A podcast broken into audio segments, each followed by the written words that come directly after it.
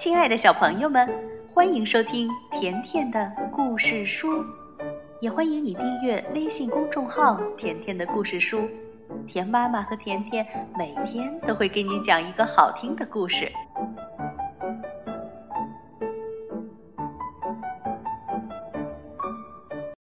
小朋友们，今天甜妈妈要讲的中国童话故事是一个关于傣族的故事。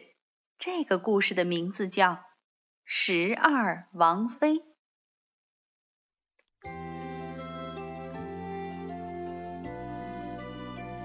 有一个国王，他娶了十二个王妃，可他还不满足。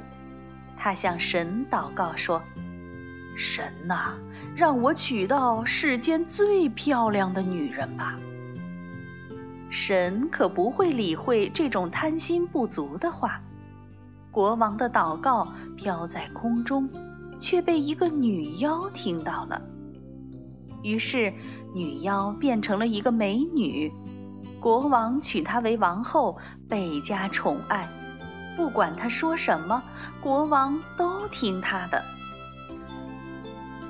没过多久，女妖就装起病来。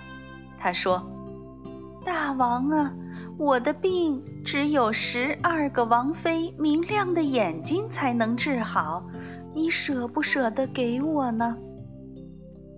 被女妖迷惑的国王马上说：“我这就下令割掉他们的双眼。”女妖连忙阻止，被鲜血污染的眼睛什么药效也没有。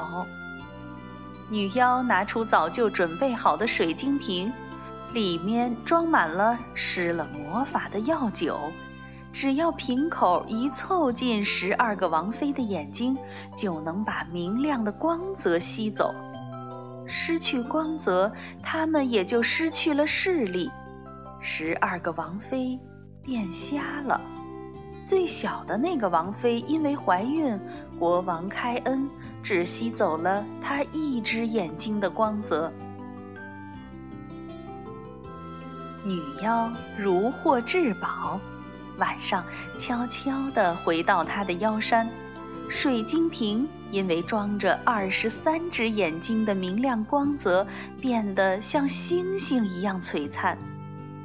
女妖对心爱的小女儿说：“这是不容易搞到的好东西。”现在不能喝，等你长大了出嫁的那天再打开喝吧，你就能获得十二个姑娘的青春和美貌。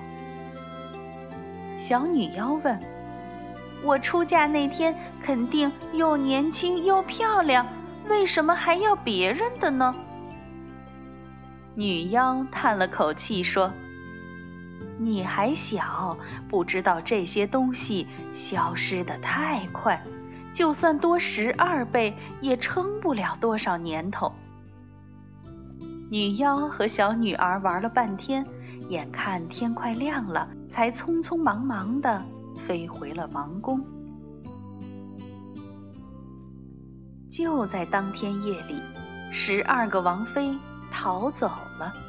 他们怕再遭到王后的毒手，一起逃进了原始森林里。靠着同伴仅存的一只眼睛，十二个人相互扶持，采集野果、挖野菜过活。起初，生活十分艰难，充满了危险，但他们渐渐学会了不依靠视力。在森林里，身上的许多感官变得非常敏锐。他们学会用鼻子识别不同的果实和菌类，学会用耳朵倾听小鸟和猴子的指引。他们用皮肤感受早晨的阳光和下午的雨水。他们的内心获得了平静和喜悦。就算没有眼睛。森林里也比王宫好上一千倍。没过多久，最小的王妃生下了一个男孩，他们一起给这个男孩当妈妈，给他取名叫阿朗。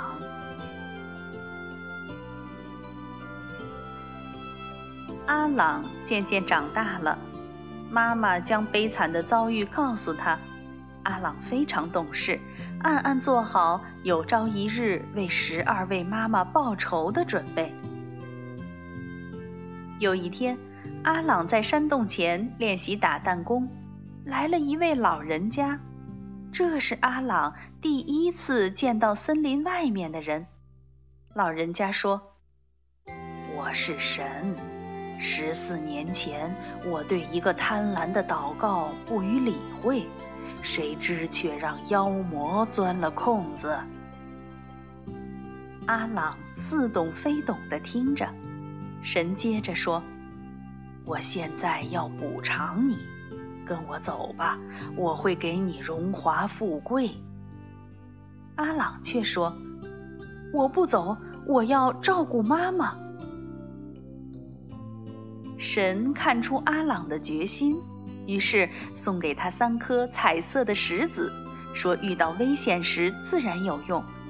神又伸出手，手掌里托起一匹小飞马，那小飞马。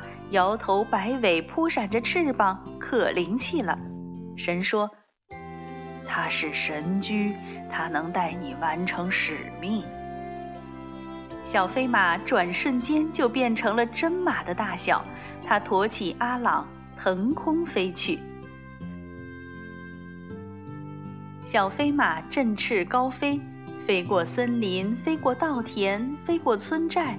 一直飞进了王宫金灿灿的大门。国王看不出阿朗是自己的儿子，下令说：“从天上掉下来的男孩一定是个妖怪，杀了他。”但是女妖立刻就认出阿朗是谁，连忙对国王说：“不能杀，这孩子是我的药。”阿朗是森林里长大的孩子，眼睛明亮极了。女妖馋得直咽口水，但她还是想把这双眼睛留给女儿。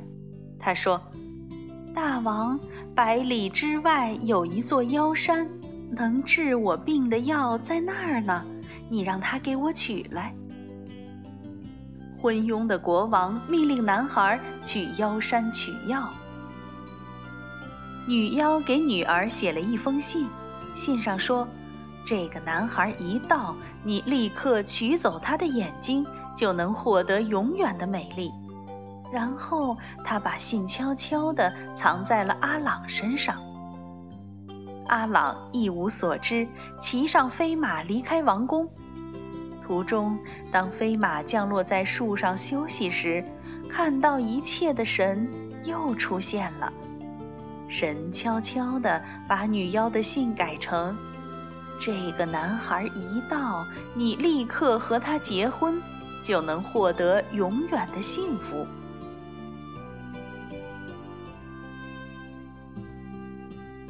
小朋友们，阿朗带着这封信来到了妖山。那他见到小妖女了吗？他会和小妖女结婚吗？